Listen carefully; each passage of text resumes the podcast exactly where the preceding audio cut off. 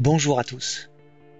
J'ai le plaisir de vous retrouver pour une nouvelle chronique de biologie qui vous conduira du dieu grec hermaphrodite aux testicules féminisants.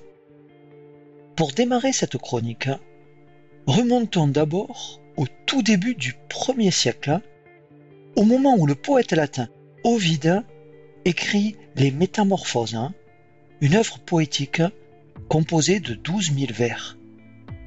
Dans ce long poème épique, Ovide relate de très nombreux récits issus de la mythologie grecque et romaine, et dans lesquels il est question de métamorphoses, comme par exemple celle de Zeus qui se transforme en taureau pour enlever la princesse Europe. Cette grande œuvre poétique d'Ovide, reconnue dès l'Antiquité, est devenue un classique de la littérature latine, elle a été traduite dans le monde entier et elle est considérée aujourd'hui comme un monument majeur de la culture européenne.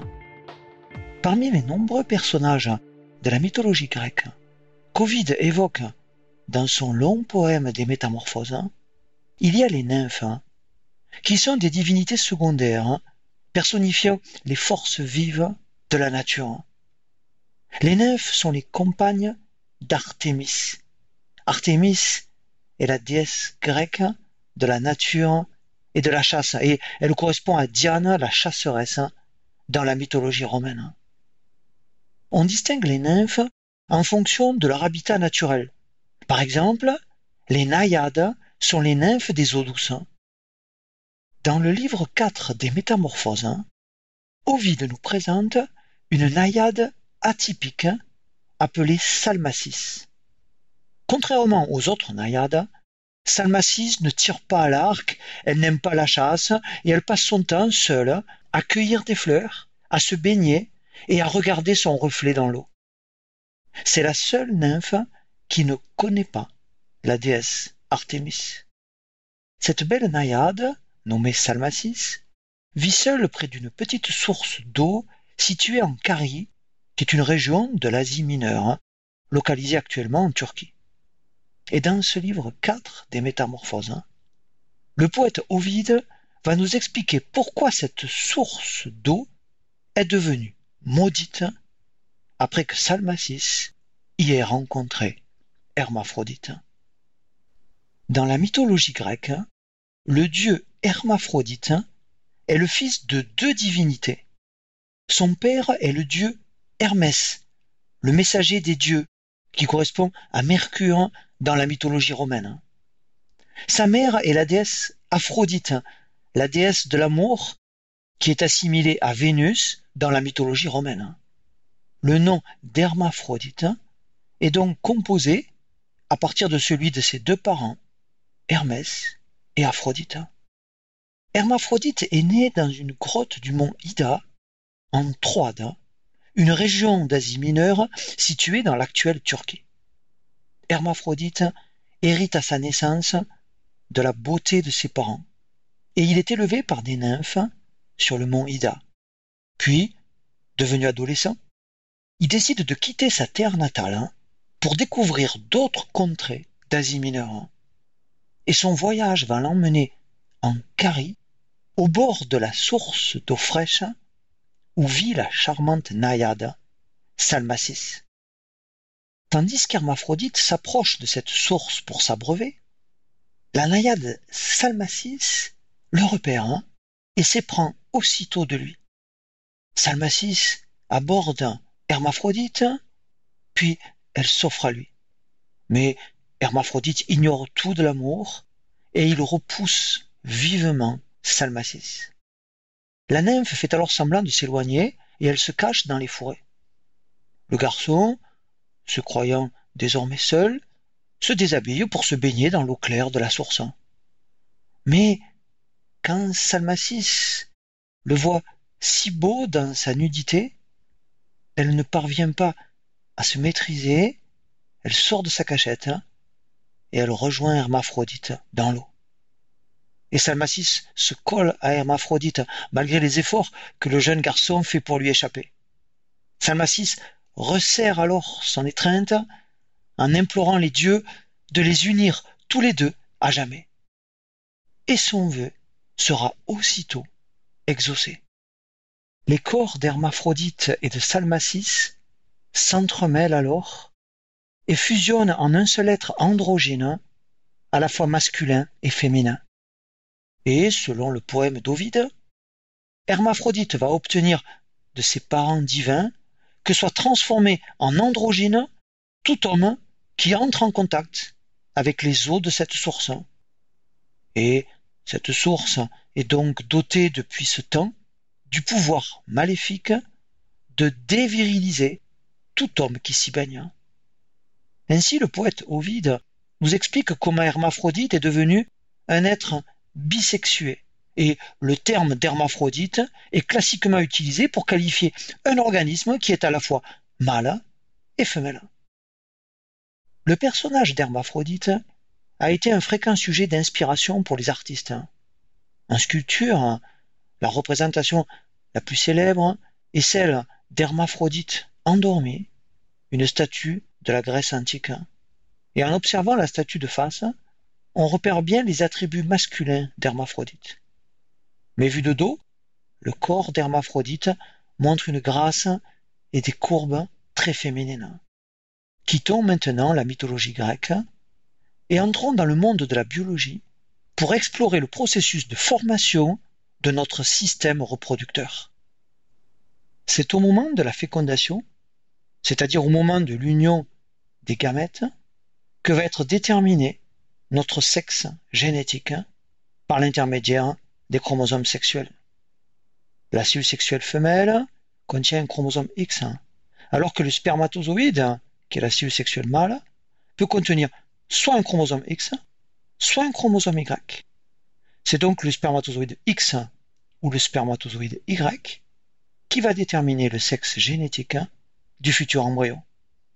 Si le spermatozoïde contient un chromosome X, on obtiendra une cellule œuf XX qui conduira à l'obtention d'un individu de phénotype féminin. Mais si le spermatozoïde contient un chromosome Y, la cellule œuf contiendra les chromosomes sexuels X et Y, et l'individu issu du développement de cet œuf sera de phénotype masculin. Alors que la détermination du sexe génétique est déterminée dès la fécondation, la différenciation de nos systèmes génitaux se fait ensuite pendant notre vie intra-utérine.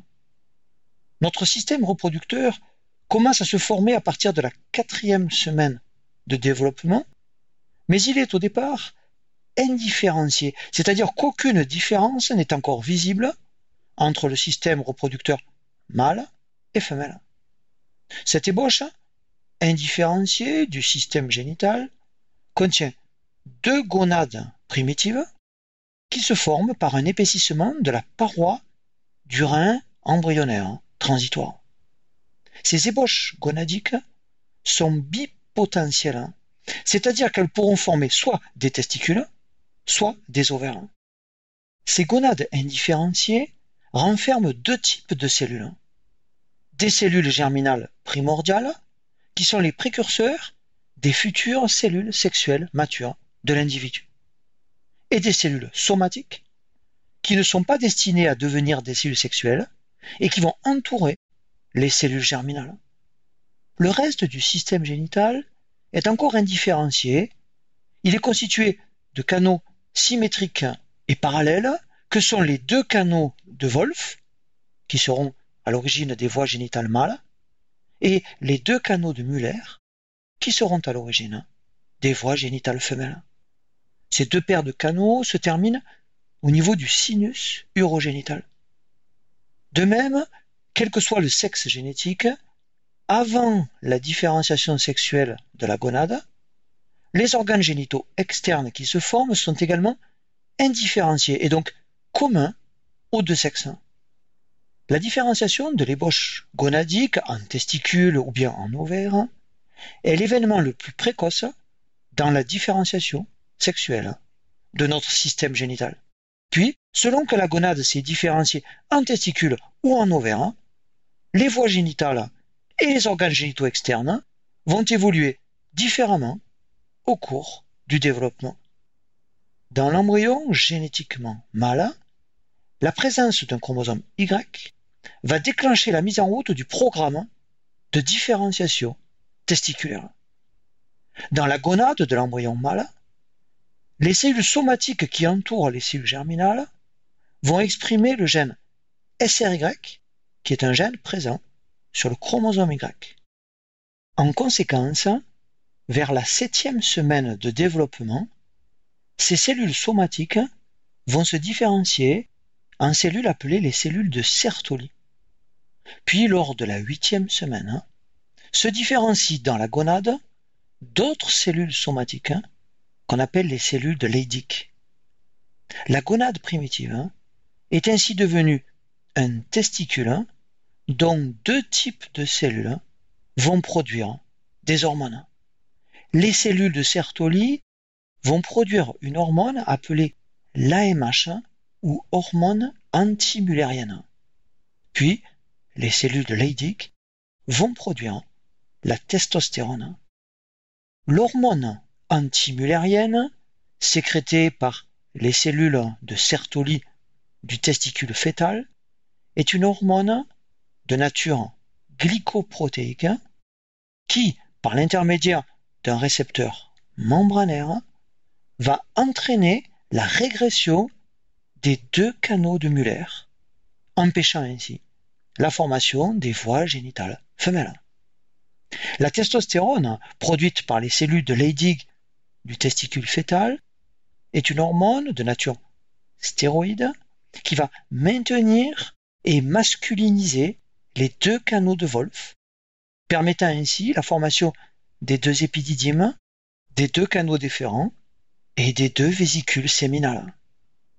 L'action de la testostérone fœtale sur le sinus urogénital permet la formation de la prostate et de l'urètre masculin, qui est à la fois une voie urinaire et génitale. La testostérone fœtale induit aussi la masculinisation des organes génitaux externes, conduisant ainsi à la formation et à la croissance du pénis et du scrotum. Et ainsi sont progressivement acquis au cours de la vie intra-utérine les caractères sexuels primaires masculins, composés de voies génitales masculines, de glandes associées et d'organes génitaux externes masculins. L'hormone antimullérienne ou AMH est la première hormone testiculaire produite et son effet est de déclencher la régression des canaux de Muller. Mais la testostérone reste l'hormone testiculaire majeure dans la virilisation du système génital. Notons que les organes génitaux externes, indifférenciés au départ, subissent sous l'action de la testostérone un remaniement important qui conduit à la formation du pénis et du scrotum. Mais les testicules qui se sont formés dans la cavité abdominale de l'embryon ne sont pas encore logés dans le scrotum ni connectés aux voies génitales. La testostérone est une hormone qui participe à la descente des testicules au cours de la vie fœtale, ce qui conduit les testicules à occuper leur position scrotale et à se connecter aux voies génitales. On peut observer chez certains hommes hein, des cas de cryptorchidie, ce qui signifie étymologiquement testicules cachés, parce que leurs testicules ne sont pas descendus. On opère de façon précoce ces enfants afin que leurs testicules occupent la position scrotale qui est nécessaire à leur fertilité future. Notons qu'un testicule non descendu présente aussi un risque accru de développer un cancer. Décrivons maintenant la mise en place du système génital féminin. Chez les individus génétiquement femelles, c'est-à-dire XX, en l'absence de chromosome Y et donc en l'absence du gène SRY, le programme de différenciation testiculaire ne peut plus être mis en route. Et un autre programme, mettant en jeu des gènes spécifiques, entraîne alors la différenciation des gonades primitives en ovaires. Contrairement aux testicules, les ovaires formés ne contiennent ni cellules de Sertoli ni cellules de Leydig, et les ovaires ne sont donc producteurs ni d'AMH, ni de testostérone. L'absence d'AMH empêche donc les canaux de Muller de régresser, et ces deux canaux de Muller vont alors former les deux trompes, l'utérus et le tiers supérieur du vagin. L'absence de testostérone entraîne au contraire la régression spontanée des deux canaux de Wolf, empêchant ainsi l'obtention de voies génitales masculines. Et en l'absence de testostérone, le sinus urogénital va former les deux tiers inférieurs du vagin. En l'absence de testostérone, les organes génitaux externes vont subir une différenciation femelle, où les transformations sont mineures par rapport au stade indifférencié de départ. Cette différenciation conduit notamment à la formation du clitoris et des petites et grandes lèvres qui bordent l'orifice vaginal. Les caractères sexuels primaires masculins ou féminins sont donc acquis avant la naissance. Puis à la puberté vont apparaître les caractères sexuels secondaires qui accentuent les différences entre les garçons et les filles.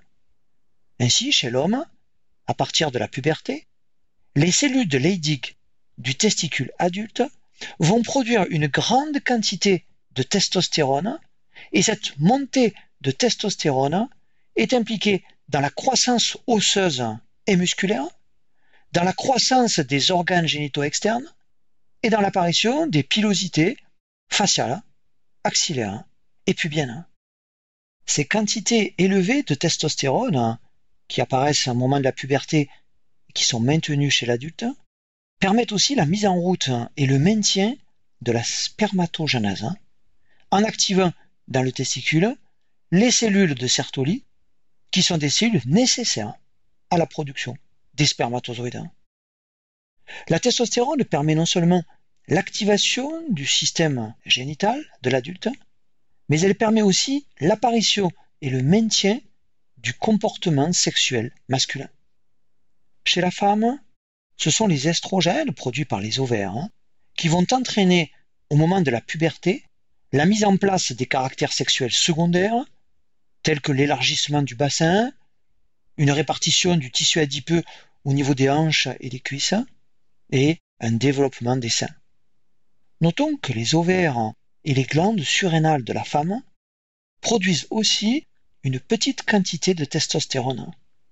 Et comme chez l'homme, c'est la testostérone qui permet, lors de la puberté féminine, le développement des pilosités axillaires et pubiennes. Lors de la puberté chez la fille, les estrogènes vont aussi permettre la croissance des os, la croissance des organes génitaux externes et de l'utérus, ainsi que l'activation du désir sexuel. La mise en route de la cyclicité du système génital féminin démarre à la puberté. Les premiers cycles ovariens se mettent en place et ils vont déterminer la cyclicité de l'utérus qui se manifeste par l'apparition des premières règles. Revenons maintenant à la testostérone et plus précisément au mode d'action de cette hormone androgène. La testostérone est une hormone stéroïde produite dans le testicule par les cellules de Leydig à partir du cholestérol. Comme toutes les hormones stéroïdes, la testostérone est une molécule hydrophobe c'est-à-dire qui n'aime pas l'eau, ou encore une molécule lipophile, c'est-à-dire qui aime les lipides. Dans le plasma, cette hormone circule sous forme liée à l'albumine ou bien liée à une protéine de transport qu'on appelle la globuline liant les hormones sexuelles ou SHBG. Seule la forme libre de la testostérone constitue l'hormone active. En raison de son caractère lipophile, la testostérone peut traverser la membrane plasmique et entrer dans le cytoplasme des cellules cibles. Dans certains types cellulaires, la testostérone agit en se fixant directement aux récepteurs des androgènes présents dans le cytoplasme des cellules cibles. La testostérone constitue alors le ligand du récepteur des androgènes. Ce récepteur lié à la testostérone va ensuite entrer dans le noyau et se fixer sur l'ADN où il va contrôler la transcription de gènes cibles. C'est par exemple par ce mode d'action que la testostérone fétale maintient et masculinise les deux canaux de Wolf. Les cellules cibles de la testostérone peuvent contenir une enzyme qu'on appelle la 5-alpha réductase. Et cette enzyme va convertir la testostérone en un autre androgène appelé la DHT ou dihydrotestostérone. Et la DHT est aussi un ligand du récepteur des androgènes. La DHT se fixe sur le récepteur des androgènes avec une beaucoup plus grande affinité que la testostérone, ce qui fait de la DHT un androgène plus puissant que la testostérone. Le récepteur des androgènes lié à la DHT va ensuite entrer dans le noyau, se fixer sur l'ADN et contrôler la transcription de gènes cibles. C'est par exemple par ce mode d'action que la testostérone fétale masculinise le sinus urogénital et les organes génitaux externes. La testostérone peut donc agir sans être convertie, ou bien elle peut être transformée en un autre androgène qu'est la DHT, mais la testostérone peut aussi être convertie dans certaines cellules cibles en estrogène par l'action d'une enzyme qu'on appelle l'aromatase. Et l'estrogène est une hormone stéroïde qui va alors se fixer et activer le récepteur des estrogènes. Ainsi, la plus grande partie de l'effet de la testostérone sur la croissance osseuse lors de la puberté masculine provient des estrogènes issus de l'aromatisation de la testostérone en estrogène dans les cellules cibles. Présentons maintenant le récepteur des androgènes. Ce récepteur appartient à la famille des récepteurs des hormones stéroïdes, à laquelle appartient par exemple aussi le récepteur des estrogènes. Le récepteur des androgènes est aussi un membre de la superfamille des récepteurs nucléaires, dans laquelle on trouve par exemple aussi le récepteur de l'hormone thyroïdienne. Le récepteur des androgènes est codé par un gène situé sur le bras long du chromosome X1. Le récepteur des androgènes est constitué, comme l'ensemble des récepteurs à action nucléaire, par une succession de domaines. Dans la partie N-terminale du récepteur des androgènes, on trouve notamment une séquence appelée AF1 impliquée dans la capacité du récepteur des androgènes à activer la transcription de gènes cibles. La région centrale du récepteur des androgènes constitue le domaine de liaison à l'ADN. Et ce domaine est fortement conservé au sein de la grande famille des récepteurs à action nucléaire. Ce domaine central contient deux doigts à zinc. Le premier doigt à zinc porte une boîte P dont la séquence en acide aminé est responsable de la spécificité de reconnaissance et de fixation à une séquence d'ADN. Et la séquence spécifique d'ADN sur laquelle va se fixer le récepteur des androgènes est appelé un ARE ou élément de réponse aux androgènes. Et cette séquence ARE est présente dans les gènes cibles des androgènes. Le second doigt porte une boîte D qui est impliquée dans l'homodimérisation du récepteur des androgènes, c'est-à-dire dans la formation d'un dimère composé de deux récepteurs des androgènes. La région charnière du récepteur des androgènes contient un signal de localisation nucléaire du récepteur, permettant au récepteur des androgènes, une fois qu'il a fixé son ligand androgénique, d'être transloqué dans le noyau, c'est-à-dire d'entrer à l'intérieur du noyau. Dans la région C-terminale du récepteur des androgènes, on trouve notamment le site de liaison ligand pouvant fixer la testostérone ou mieux encore la DHT.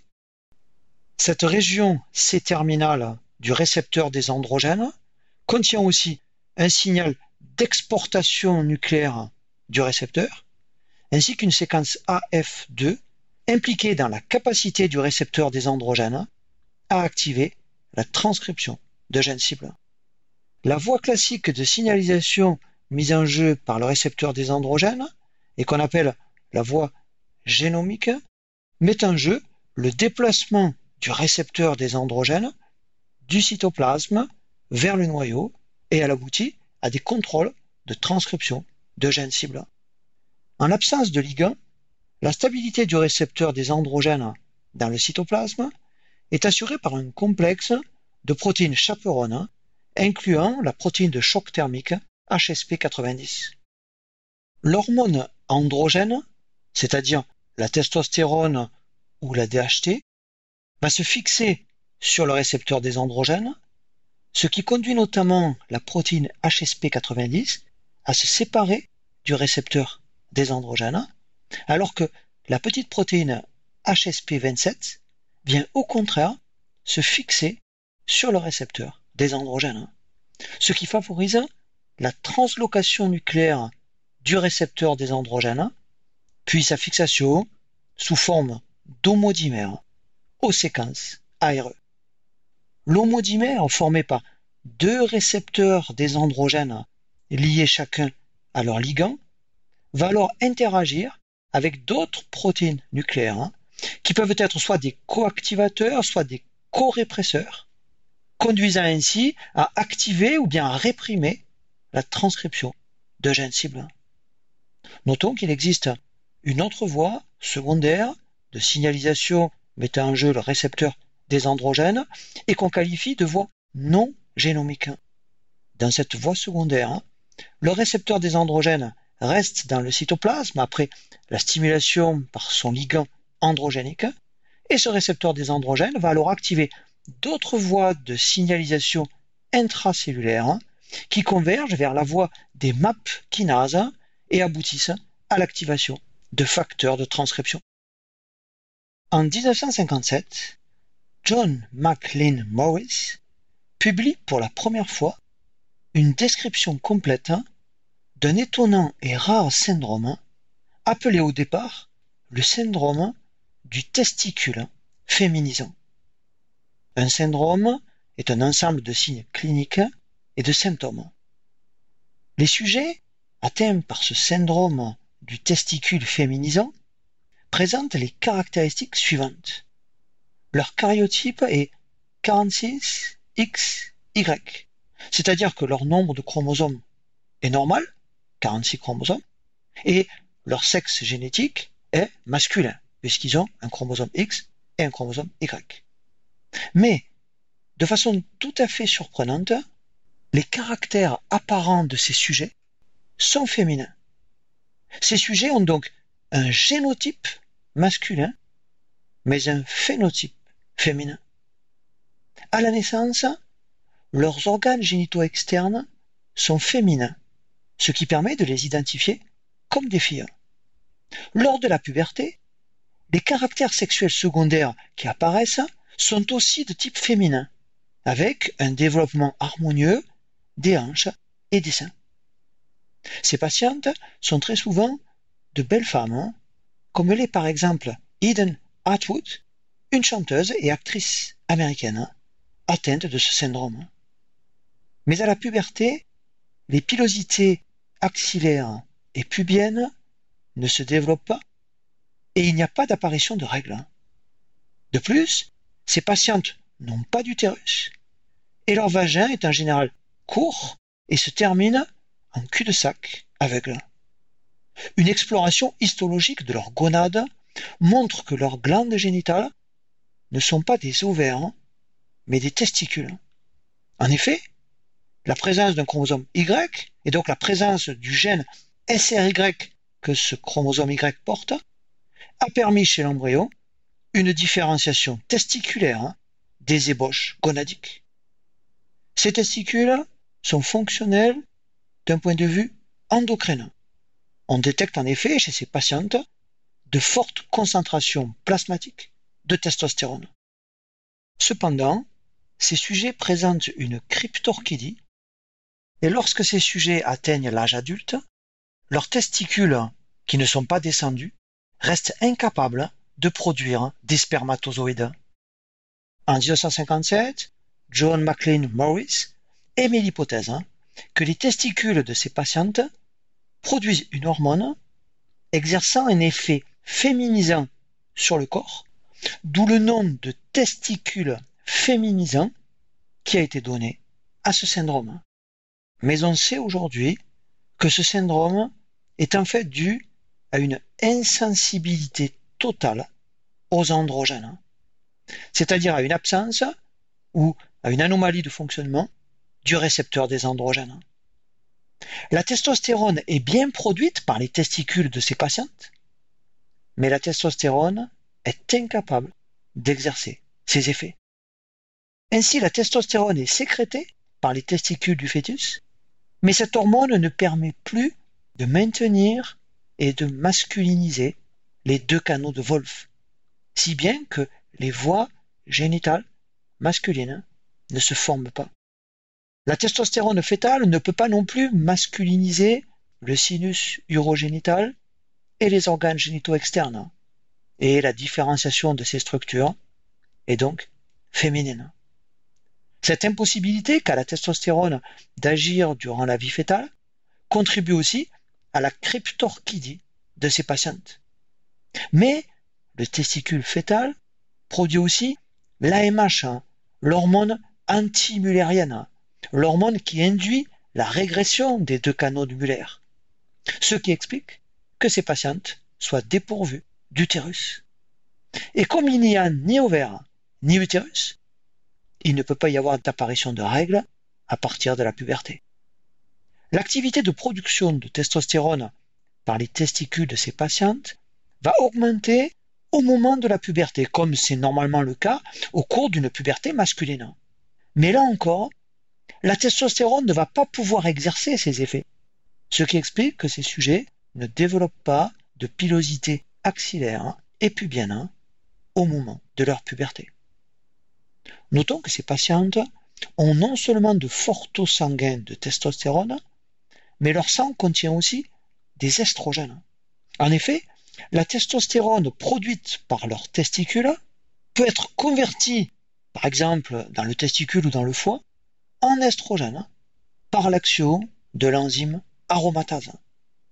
Et ces estrogènes sanguins vont favoriser à la puberté le développement des seins et des hanches, mais aussi la croissance osseuse.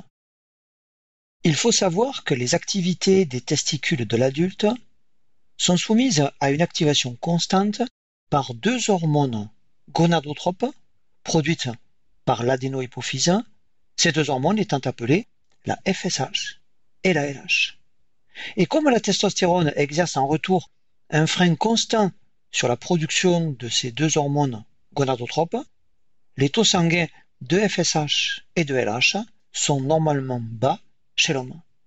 Mais chez ces patientes, l'insensibilité aux androgènes ne permet plus à la testostérone d'exercer ce rétrocontrôle négatif, ce qui explique chez ces patientes les taux sanguins élevés d'hormones gonadotropes et de testostérone.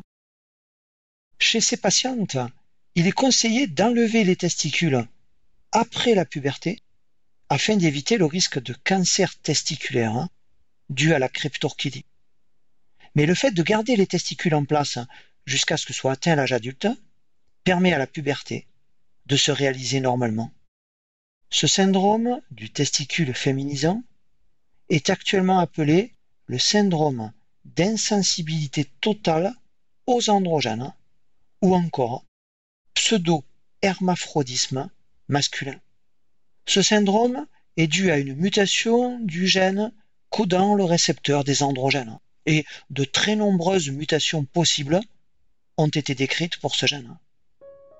Ainsi, la mutation d'un gène peut finalement avoir des effets comparables à ceux de la source de la naïade salmacis, source qui transforma un jour le bel hermaphrodite en un être bisexué. Et une mutation du gène du récepteur des androgènes peut ainsi être responsable de la formation d'une femme qui était pourtant destiné génétiquement à devenir un homme. Une part importante de la spécificité du genre humain réside dans sa sexualité. Notre sexualité est certes indispensable à la survie de notre espèce, mais la dimension récréative de notre activité sexuelle apparaît également essentielle parce qu'elle est intimement liée à notre liberté. Louis-Ferdinand Céline, médecin et écrivain français du XXe siècle, écrivait Ce qu'il y a de plus subtil dans l'homme, c'est la sexualité. Et Dominique Dubuc, enseignante de biologie au Canada et militante pour les droits des personnes des minorités d'orientation sexuelle et des minorités d'identité de genre, écrivait en 2017, peu importe où l'on se situe dans l'ensemble des grands axes de la diversité liée au sexe, au genre et à l'orientation sexuelle. Nous sommes des êtres humains et nous méritons toutes et tous le respect de notre dignité et de nos droits humains fondamentaux.